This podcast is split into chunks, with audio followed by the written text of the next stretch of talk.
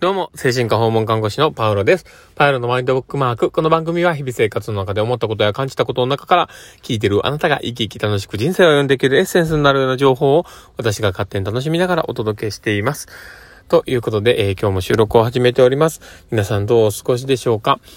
えー、今日はですね、雨がめっちゃ降ってましたね。なんかもうね、あの今日、僕の上、元上司だった人がね、新米新人で入ってるんですけど、ややこしいですよね。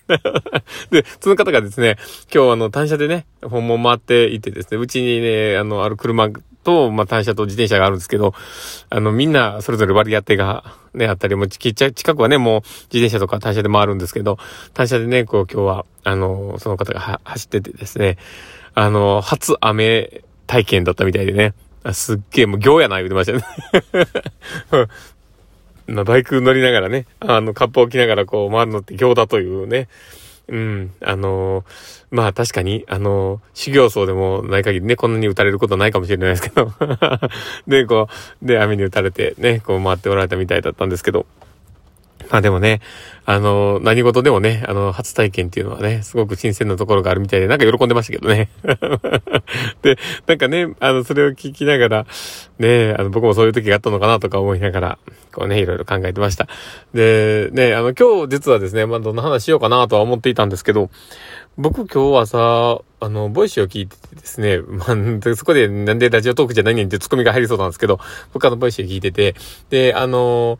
西田明子さんのボイスを僕聞いてて、なんか面白いなと思って、あのー、まあ、もともと僕、カモさんが好きなもあってね、そのつながで聞いたんですけど、まあまあ、で、そこの、で、あのー、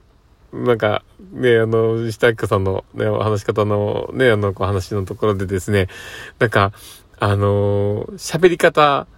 をこう工夫してるといろいろ変わってくるみたいなところをね、あの全部やってはって、あの、こう声でね、話を伝えてるのに、もうどういう風に口を動かしてて、みたいなのもね、言いながらこうやってはるんですけど、全然やっぱり口の開き方だったりとか、声の出し方って全然違うくて、なんかあれを聞いてて、あ、なるほどなーって、その、ものを伝えたりとか、人と話をするっていう時に、やっぱり内容ばっかりね、僕たちはあの、意識行きやすくなるし、なんか、あの、例えば態度っていうところもね、こう意識はしやすいんですけど、自分の本、本来のあるこう、自分のこう声の出し方だったりとか、あのー、まあ、発声方法だったり、なんか喋り方みたいなところって、フォーカス当ててないなっていうのもやっぱり思うわけですよ。なんで、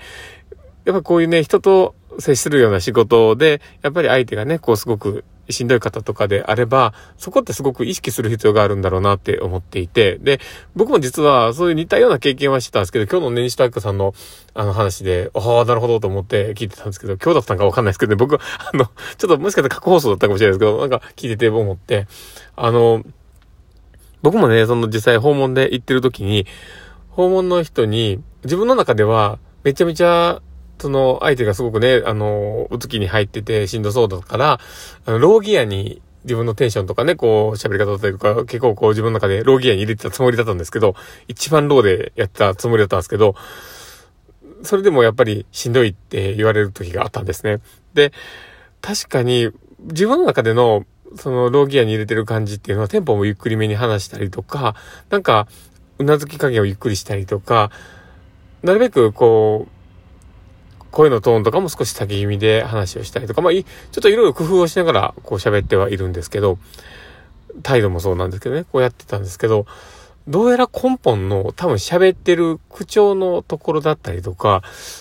ちょっとこう、あの、イントネーションとか、こう、発声方法だったりとかっていうところが、もしかしたら多分、あの、影響があったのかなっていうところをすごく今日、あの、聞いてて感じました。なので、なんか一回自分の、まあ、喋り方とか、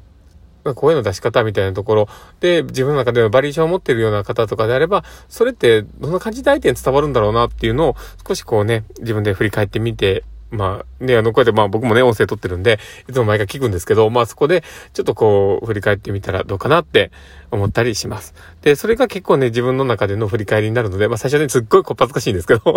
でもそういうことをやると、やっぱりなんか人との接し方っていうところだったり、自分がちょっとこう、なんか相手と対峙した時に、こう、どう、どういうふうになんかアプローチしようかなっていうところの、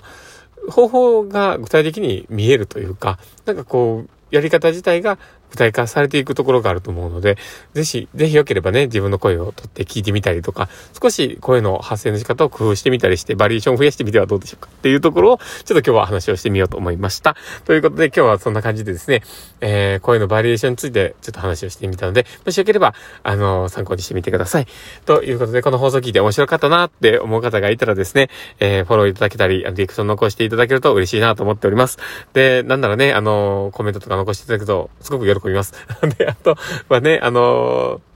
ツイッターとかもね、やっておりますので、なかなかあの稼働がね、全然してないところもあるんですけど、あの、今日もちょっとね、一つ二つ入れたところあるんですけど、すいません。なんか、あの、全然なんですけど、もしよければね、またそっちの方も、あの、ちょっとフォローいただけると嬉しいなと思っております。ということで、えー、今日の放送はこれで終わりたいと思っております。えー、この放送を聞いたあなたがですね、明日も一日素敵な日になりますように、というところで、ではまた